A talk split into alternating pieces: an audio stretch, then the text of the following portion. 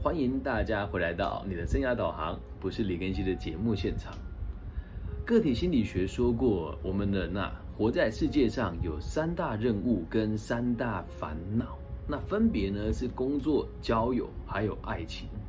但是很可惜的事情是，一般人从校园这个象牙塔毕了业以后，就没有人会引导跟指导我们。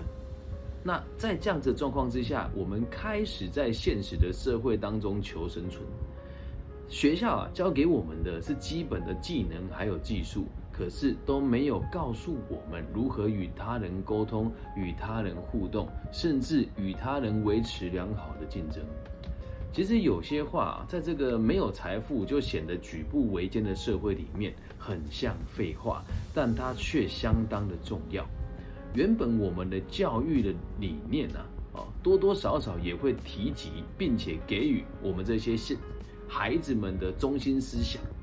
那不知道从什么时候开始啊，曾经啊，我们的这个美术课程啊、体育课程啊、音乐课程啊、辅导课啊，都会被学科的课程所占据，以至于后来到了高等教育的大学或者是这个学士学位了之后。通识课程或者是本科系的这个非本科系的必修课程的学分，就会被多数人视为没有什么用的营养学分。那慢慢的，这些教通识课程的老师们也就开始放逐自己年轻时的梦想，也开始让自己的课程变得营养啊。就慢慢的放着简报，然后没有灵魂的讲课，甚至放放影片、点点名、写写心得，就给你学分。表面上这是皆大欢喜的事情，可是实际上却造就了现在社会便宜形式跟流于形式的潮流。那会制作这一集的原因哦，是因为我这一次这个学期又要回到东海大学开立这个通识课程相关的。这个微微学分的一个系列演讲，那东海大学是我的母校，也是我第一次开立这种通识微学分课程的地方，以这个带状的方式进行。那其实我第一个开立的这个几课程是在中国医药学院里面啊。那当时我们开的微学分课程，其实是把一共二十四个小时的课程拆分成三天来上。但它就不是一个以周为单位的课，所以上起来的逻辑和我们这次开的课的这个逻辑是不大一样的哦。那我在这边开课的时候，呃，其实也跟老师讨论过很多次，从一开始的这个严青林老师，然后再到后来李佩玲老师，然后再到后来有不同领域的专家也都要开始开微学分的课程，都来找我讨论过。那这一次我在开立本次的课程的时候。是和我的大学时期的社团指导老师李佩玲老师来讨论未来这些课程的方向跟规划。那我们在讨论到一半的时候，有一位在东海大学教书超过十五年的通识课程老师，叫做陈以爱。我相信很多人都上过他的课。那陈以爱老师来就听了我聊了一些话，他本来以为我是大学生，我还蛮开心的。但聊完之后，他就跟我说：“哎呀，原来你也回来当老师但。”我们就在讨论了，说那你以前在上通识课的时候都学到了什么？哎，一般人你问他这一题，大家应该都是答不出来的，因为没有多少人会认真上通识课。那我想了一下，并不是为了迎合通识中心，也不是为了让老师觉得我好像很厉害或是很认真，但我就缓缓道来，我竟然都还可以清楚的回答到。我在歌曲、笑话、学英文的这一堂课，学到了非文法与教条式的沟通。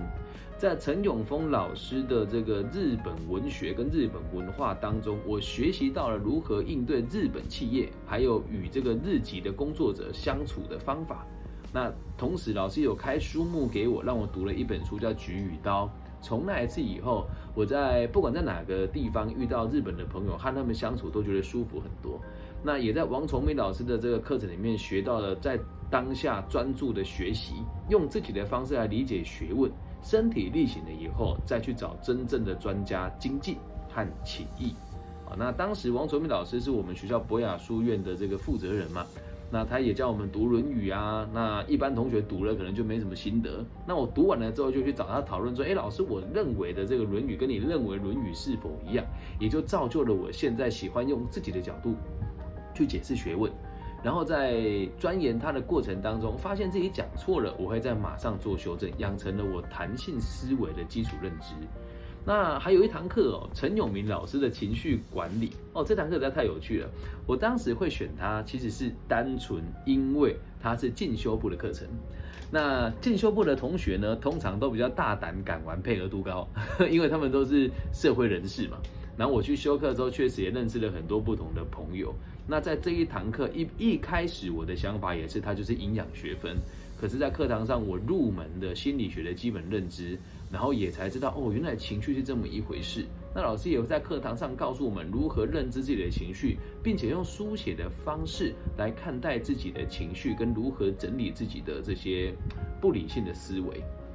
那有一堂课也很有趣哦，它叫做生物多样性的课程。那它让我认识了多数在城市里面被人类圈养的这些植物啊，而且啊。还让我可以在约会的时候跟我的同学吹吹牛啊，说啊这个叫罗汉松，当时为什么叫罗汉松？原因是什么啊？这个叫山樱花，跟我们赏樱的东西其实很像。那还有一堂课叫宠物学哦，我去的时候我还记得那时候老师很生气，老师说那我们早一早一天把宠物带来，然后下个礼拜来我就把宠物带来了。然后老师就说：“哎，大家带来宠物都不一样嘛，有人带刺猬啊，有人带青蛙，然后我带女朋友去，老师超级生气的。然后我就知道我自己以后就不是想要养宠物的这种人了，因为我没有办法投注爱在非人类之上哦。这是我当时修课最大的收获。那在我们还有堂课叫肢体开发，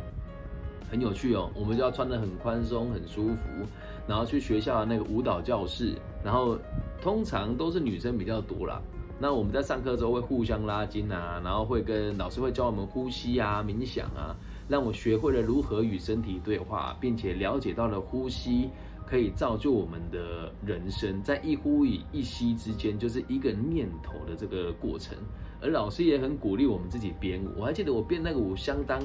好笑，就这这这编的这种舞，然后老师也说你表现得很好啊，很有自信啊，这样。那我跟老师谈完了之后，他突然跟我讲说：“哎，这一段你应该要录起来啊。”我说：“为什么？”他说：“要让大家知道我们通识课程是有作用的，所以我才做了这一集。”那我都还没有讲这一节题目叫什么？这一节题目叫做“与工作无关的那些智慧与美好”。所以啊，如果如果你要过得开心、过得快乐、工作踏实跟稳定，那个叫基本的。那有些人会在工作上赚不到什么钱，或者是达不到你的这个物质的需求，那也无所谓啊，只要过得开心不就好了吗？但是很有趣的事情是，往往我们工作都不是为了自我实现，而也都只是为了让自己可以赚到更多钱。那这些东西呢？很多人会认为，只要我出了社会之后有赚到钱就是开心，但其实不是。人生不能只有工作，工作只是我们谋生的工具啊。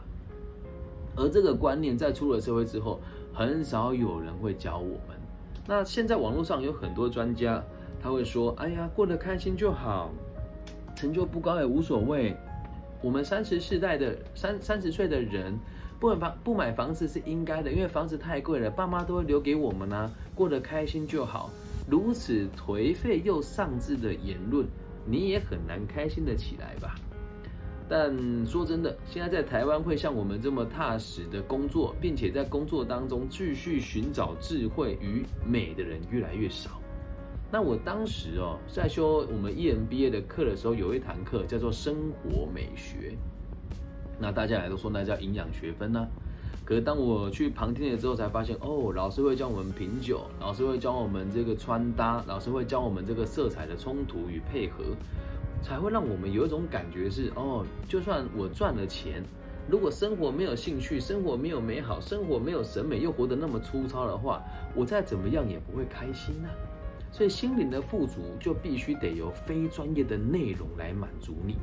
那我们这个非专业，并不是否定通识的课程，也不是说这个不赚钱的技能就叫非专业，而是目前在台湾我们的主流的教育理念都会认为男生就要读机械啊，然后女生呢就要读管理啊，那这个生在生物成绩好的就要考医学跟药剂师，而已经都失去了那一种希望孩子过得开心、过得踏实、过得快乐。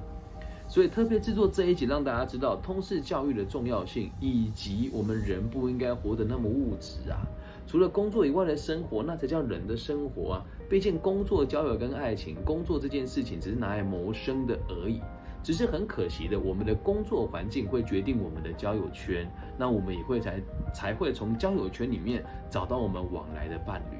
所以工作固然重要，但我们不能让自己的人生只有工作。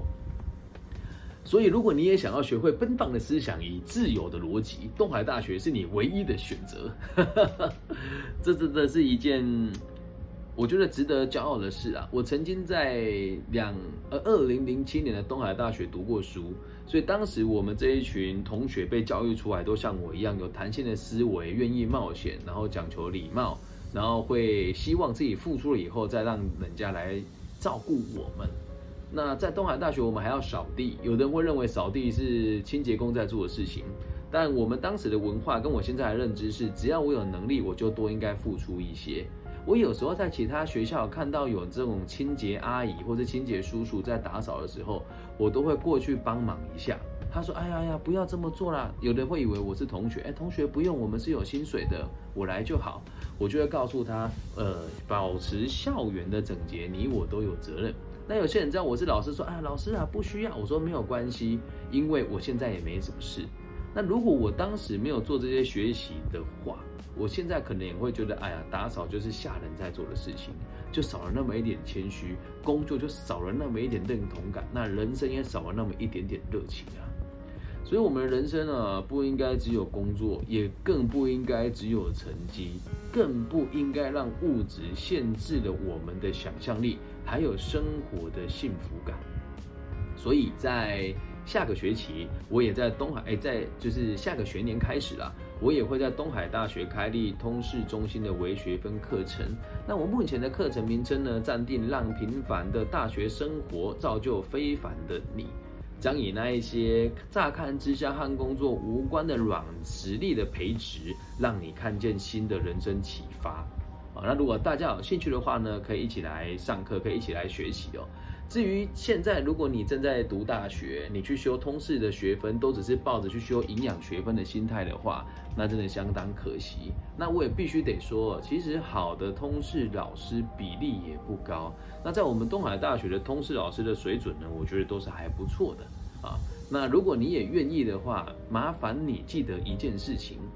如果你是大学生，你的基本的必修的分数跟学分一定要拿到。那通识课程，麻烦大家挑选你可以学到东西的，不要都只是为了好过而已。如果你真的为了好过而已，你就会发现你上课会越上越没有动力啊。跟我们工作一样啊，虽然我的工作的经济收入不差，但我私底下还是有一些这个喜好跟兴趣的，比如说游泳啦、阅读啦。还有写作啊，这都是当时修通识课养成了一种弹性的思维跟品味的生活吧。那也希望大家可以理解，我们做生涯规划的老师哦，如果一切都只有工作，那未免也太可悲了，对吧？那家庭跟社会的这个责任才是更重要的。如果你有良好的文学底蕴，如果你有良好的这个审美的观念。如果你有自己的价值观，你有自己的核心思想，做起事来才会踏实。因此，做学问这件事情哦，并不是用嘴巴说，而是广泛的去学习与理解。那我们现在直播现场有人说多修一些神奇的课，对我当时去修那个宠物学的时候，大家觉得我的思维很有问题啊，每个人都带这个。宠物去，而我带女朋友去，我认为它是我的宠物，哇，老师气炸了，那也是一门收获啊，对吧？那我我在修历史课的时候，我们在东海大学历史课当时是必修，那个老师叫刘必达，绰号刘必当，然后呢，他非常讨厌郑成功，哎，我却写郑成功很好，结果我历史就被当掉了，这是真的。你说你这样讲怎么没有去抗议？我认为老师打我的分数天经地义啊。那如果我是当代的学生，一定会检举他说什么喜好不一样啊，藐视学生权利啊，哦，但我不是这种人，所以在修通识课程的过程当中，也让我学会了很多待人处事的道理吧。最后一个我在讲稿里面没有写到，但我想要补充哦，在东海大学有一门课叫做职涯与置业讲堂。他刚开业的第一届的时候，我在那边做教学助理。这堂课真的很有趣，他会邀请各个领域就是出类拔萃且顶尖的人士来跟学生演讲他的经验。那以前我是助教啦，现在我回来东海大学已经是这一堂课的常态性配合的讲师哦。所以也希望大家在修通识课的时候，可以去想一想，嗯，我现在学的东西，以后我出了社会，到了我登峰造极、登堂入室的水平的时候，我有没有办法把它拿出来用？如此一来，上课你会上得更开心。以上就是这集全部的内容哦。那些与工作无关的智慧与美好，才是人生真的值得我们去琢磨的地方。你说生涯规划的老师讲这种话，这样子好吗？我们做的是生涯规划，不是职涯规划，就包含了你人生的价值观跟快乐与否，这样能够理解吗？所以如果大家有想要一起来修这一堂课的话，即使你是出了社会的人，一定也会让你有不同的收获。我的教学方式挺特别的。那如果大家有想要听我的课程的内容怎么规划的话，我会再制作一集放在我的节目平台，让全世界的听众来听一听，想一想，用新的角度来看待通识课程。感谢大家今天的收听，希望我们节目的存在可以带给社会更多安定的可能性。我爱你们，大家晚安，拜拜。